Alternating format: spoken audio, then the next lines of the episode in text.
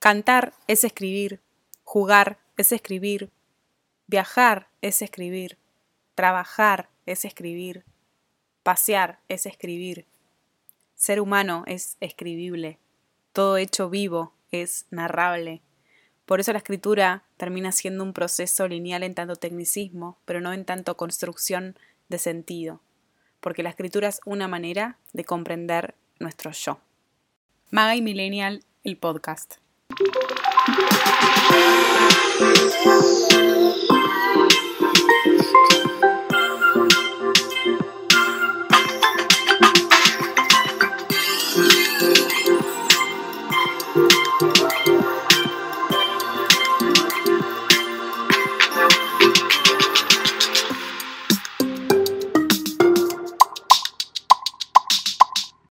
Una vez fui a una bruja que me dijo que no era necesario que haga algún taller de escritura porque yo ya venía con ese don.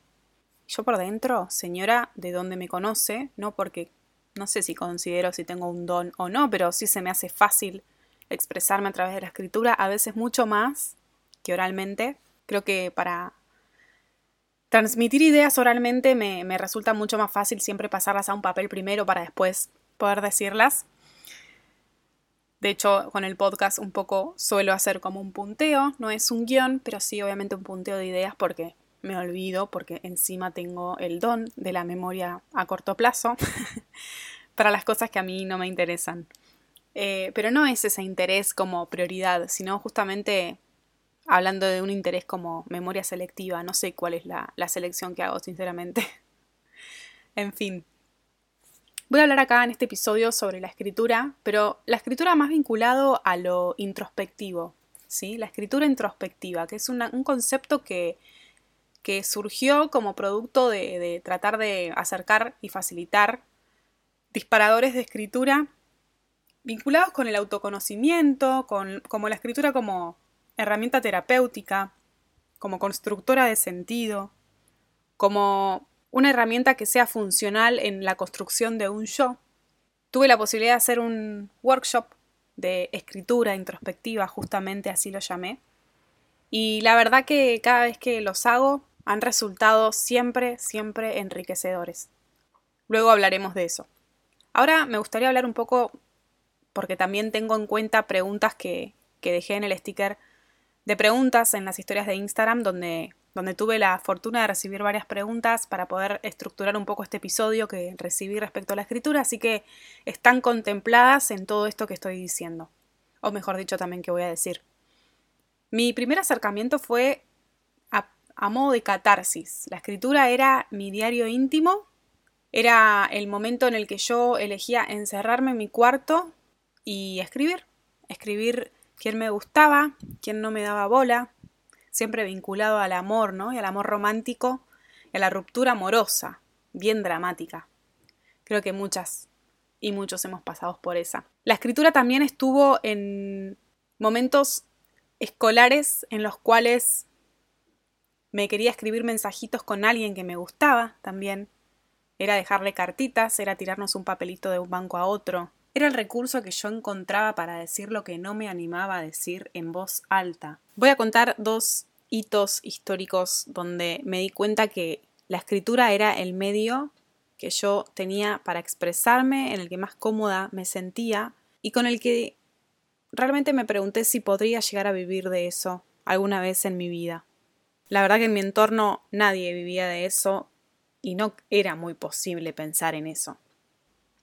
La escritura estuvo muy presente en mí en el colegio, sobre todo en la materia de lengua. La idea era escribir justamente una historia teniendo en cuenta la introducción, el nudo y el desenlace, ¿sí? Como ser bastante claro con esos. Salí como alumna destacada, no me olvido más.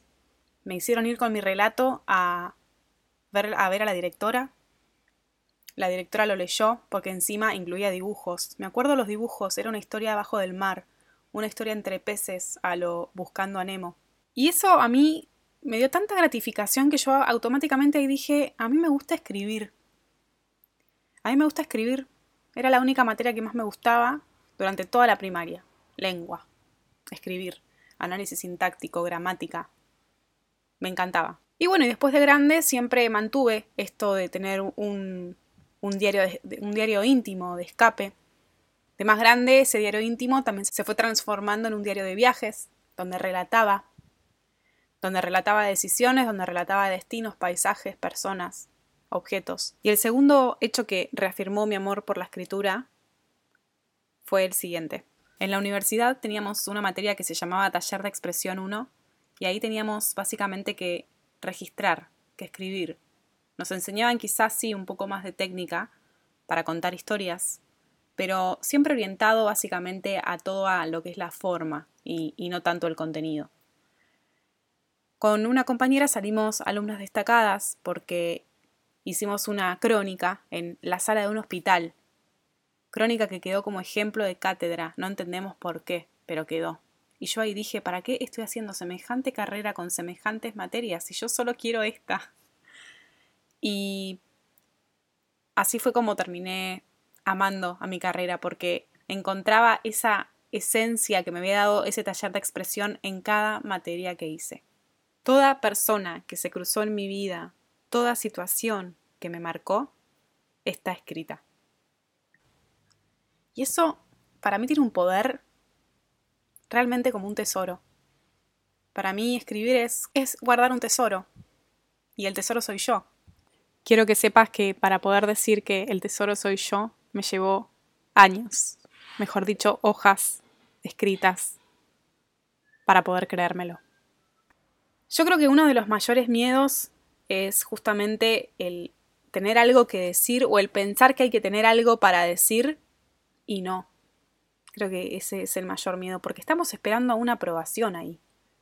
Y en la escritura introspectiva, en la escritura donde una, donde una persona hace algo eh, con un tinte más catárquico, con un tinte más de desahogo, es distinto, porque creo que se piensa eso desde el lado de los tecnicismos de la escritura, desde el lado de la gramática, ¿sí? de, de lo sintáctico. Y cuando yo me refiero a escritura, va mucho más allá que todo eso. No digo que eso no esté bien, creo que está bueno saber escribir de una manera correcta y prolija, pero que eso no sea un impedimento para poder ser creativo y ser comunicativo en otros aspectos, en otros, en otros campos textuales.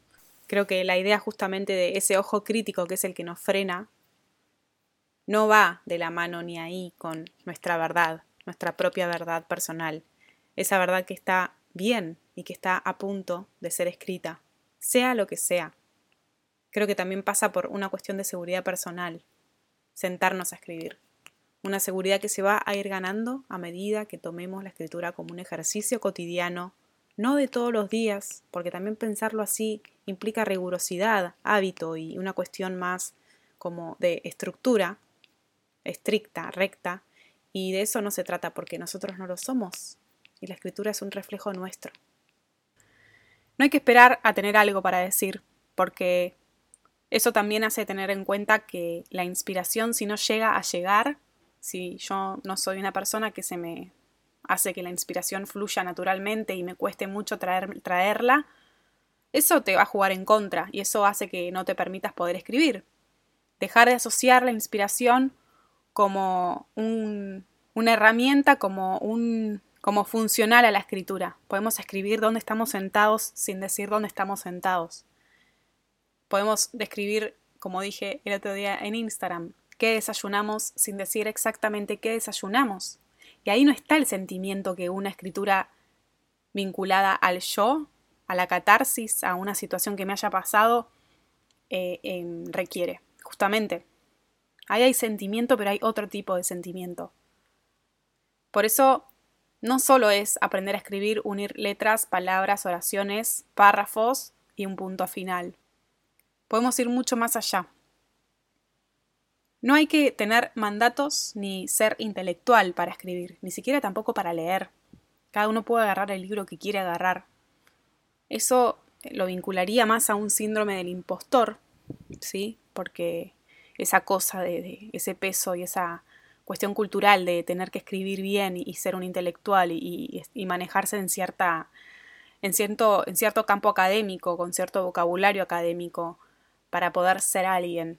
No, nada más lejos. Escribir lo puedes hacer en este momento, Lo podés estar haciendo en este momento y con lo que vos tengas para decir en este momento. Eso es lo que tenés para decir. Lo que a vos te esté pasando. ¿Qué más estamos esperando para tener? La comparación aparte es algo totalmente injusto porque no todos somos iguales, escribir es totalmente subjetivo. El contenido sos vos y eso es subjetivo. ¿Cuál es el criterio para poder afirmar que un texto esté bien o esté mal? Sos vos, salvo que vos estés todo el tiempo en tela de juicio de si estás bien o estás mal. Eso se puede llegar a ver reflejado justamente en la producción de un texto, pero es mucho más que eso. La escritura opera tanto como una constructora de sentido, de nuevos sentidos y de nuevos funcionamientos del yo, como lo dije, que también refleja mucho nuestros imaginarios y cómo nos construimos. Creo que también los textos no están para entrar en disputa a la hora de mostrarlos, a la hora de publicarlos, que ahora quiero contar mi experiencia respecto a eso, porque creo que podría ser un tercer hito en mi vida hasta ahora que me transformó y reconfirmó que a mí me gusta escribir.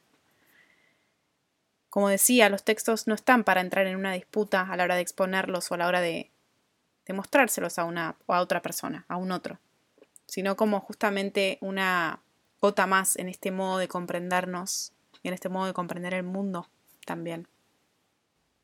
soltar un texto hay un momento en el que creo que considero que es muy, muy positivo Soltarlo quiere decir que tomo la decisión activa de dejarlo, de poner un punto final, de dejar de escribir o escribirme, para quizá mostrárselo a alguien, para quizá publicarlo.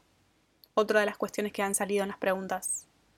Para quizá dejar que haya un ojo que diga algo, pero jamás, jamás pretender que el lector sienta algo que nosotros queramos que sienta. Creo que está bueno ponerse a describir que nos sentimos incómodos y generar eso en el lector, pero tampoco empecinarse en que eso sea lo transmitido 100%, porque quizá a esa persona no le estás transmitiendo incomodidad y le estás, y le estás transmitiendo otro sentimiento que no contemplaba, siempre está el efecto sorpresa. Al lector no hay que decirle qué sentir, sino dejarlo sentir. Un ejercicio que está muy bueno es imaginarse leyendo a alguien lo que yo estoy escribiendo o lo que vos estés escribiendo y preguntarse por qué es tan personal. Eso va a hacer que en realidad haya como un manto de respeto en esa escritura que hiciste vos mismo, vos misma, y en el permiso que se le da a que un lector sienta simplemente. Escribir también puede ser pensado como que estamos dejando y dando mensajes a esa persona que nos lee. Y escribir no es dejar mensajes para que sean interpretados. Escribir es tener algo que contarle al lector o a la lectora y algo que expresar. Pero a la hora de sentir hay que dejárselo a esa persona en particular. Somos autores porque estamos produciendo un texto, nada más ni nada menos, no porque estamos haciendo sentir a los demás algo. Leer un texto en voz alta es otra de las actividades fundamentales en el proceso de escritura, además de tomar la decisión de soltarlo, la decisión activa, como mencionamos antes, porque creo que leer voz alta es un proceso en el que, además de tu letra y de leerte a vos mismo, estás escuchándote. O sea, ¿Qué más reflejo de uno mismo es la escritura?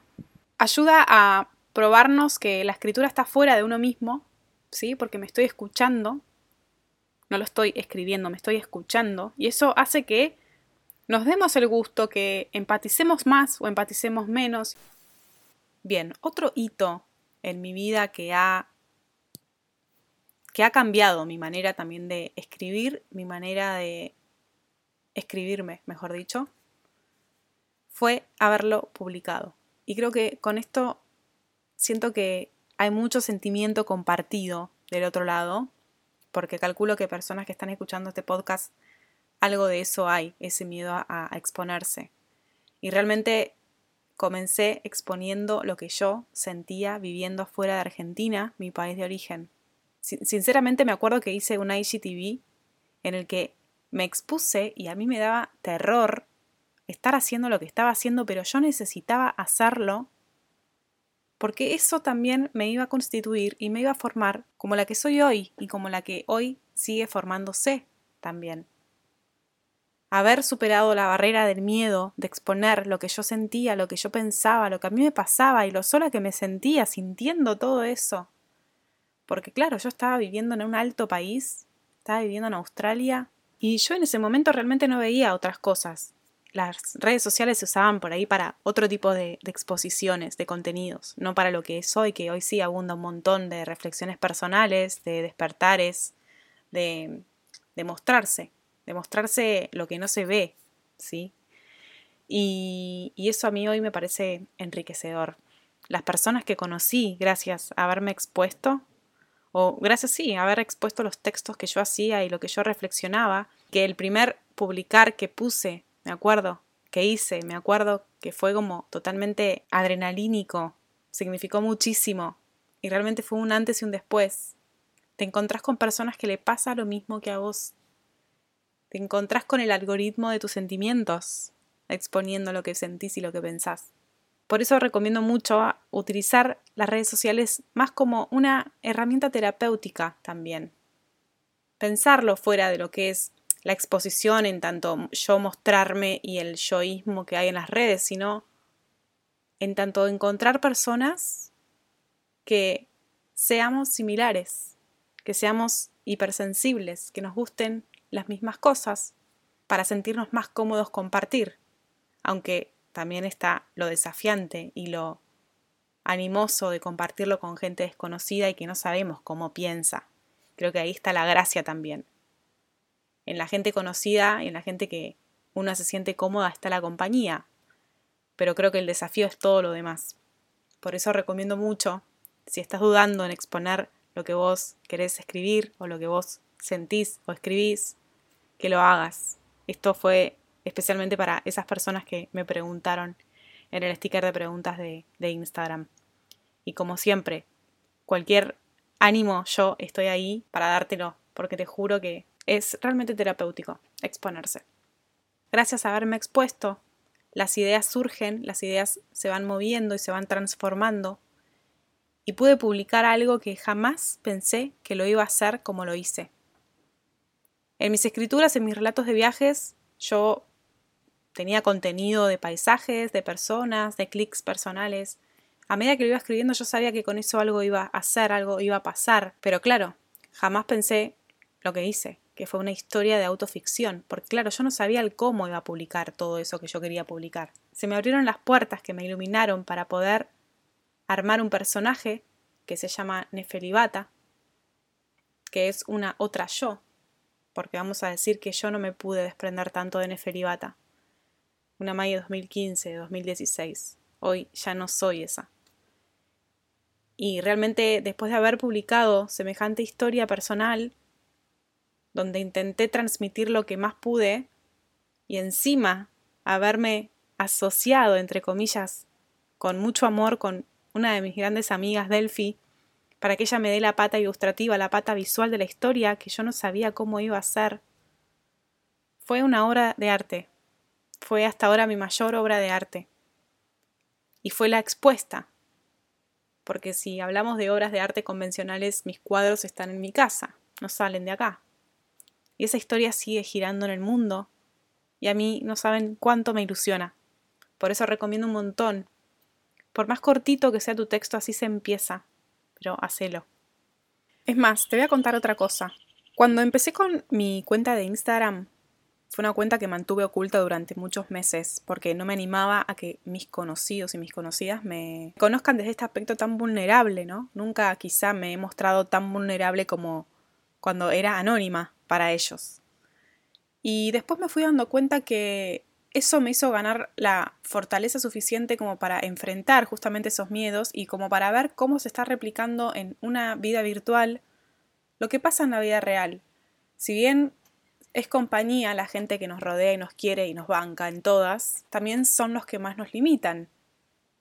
Porque nos cuesta cambiar frente a los ojos conocidos se nos dice valientes por hacerlo y sin embargo soy una humana que se está transformando y trata de hacer lo que mejor puede, podríamos decir, cada uno. Me parecía interesante sumar esa, ese aporte de contar cómo inició mi cuenta porque es algo que nos, nos pasa a todos, hay que animarse, porque ahí es donde se pasan las barreras y del otro lado está todo lo que está bien y todo lo que necesitábamos. En las redes también, no sé si es que tienen un lado A o un lado B, para no pensarlo tan así, tan chato, digamos, pero lo que tienen las redes es algo, y con la pandemia también noté, que es que mucha gente que escribe se expuso más. Y con la pandemia noté que por ahí gente un poco más profesional en la escritura o gente que trabajaba en relación de dependencia en relación a la escritura, ya sea en una agencia o sea en algún diario, tuvo la oportunidad de emanciparse y poder mostrar su trabajo de manera freelance, de manera, de manera individual e independiente.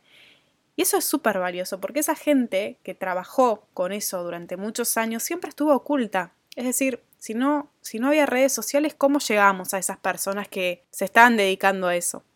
Por eso me parece muy rico todo lo que pasa en las redes y trato de verlo con esos ojos. Es como que se le dio un montón de visibilidad al oficio y con el tema de las redes logra ayornarse cada vez más, como todo, evolucionando en la misma línea de tiempo. Así que valoro mucho ese tipo de contenido y por supuesto, si alguno de ustedes tiene alguna cuenta para recomendar, pásenmelas y yo las puedo publicar.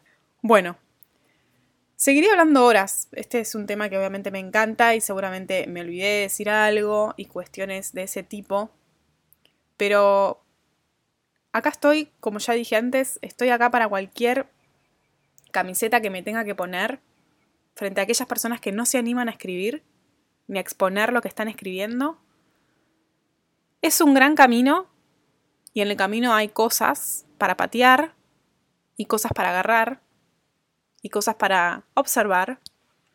Y creo que de eso se trata, pero siempre caminando, nunca frenando, si eso es el deseo que los impulsa realmente, si es lo que la intuición de ustedes dice. Quiero, por último, antes de cerrar este capítulo, leer qué es un mito. Y ahora vemos la relación que hay con todo lo que venimos hablando. Un mito es una historia imaginaria que altera las verdaderas cualidades de una persona o de una cosa y les da más valor del que tienen en realidad. Esto me parece un portal a saber a la hora de sentarse a escribirnos, a escribir sobre uno mismo, sobre una misma. Porque a medida que vamos escribiendo, podemos llegar a ver reflejadas también con este proceso de lectura en voz alta todas aquellas creencias que, poseemos. Una cosa es creer y otra cosa es aprender a creer, cuestionar lo que se cree, cuestionar no para derribar, no para criticar, sino para ser más flexible con lo que se cree. Entonces, me parece muy importante tener en cuenta que con la escritura podemos construir nuestra propia narrativa, nuestra propia mirada sobre nosotros mismos. Podemos también incluso hasta reprogramarnos un poquitito, hablando de un yo futuro. Por eso eh, también el intercambio de, de las personas, ya sea primera persona o tercera persona, que uno use en su relato, en su escritura, es muy importante hacer ese juego porque se van a hablar desde distintas ópticas, desde distintas perspectivas. Jugar con eso realmente también es terapéutico. Lo recomiendo un montón. Ha sido todo por hoy. Estoy muy contenta. Como siempre, me pueden encontrar en Instagram, arroba. Y en el link del perfil pueden encontrar mi blog, pueden encontrar mi newsletter y se pueden poner en contacto conmigo para lo que quieran. Un abrazo.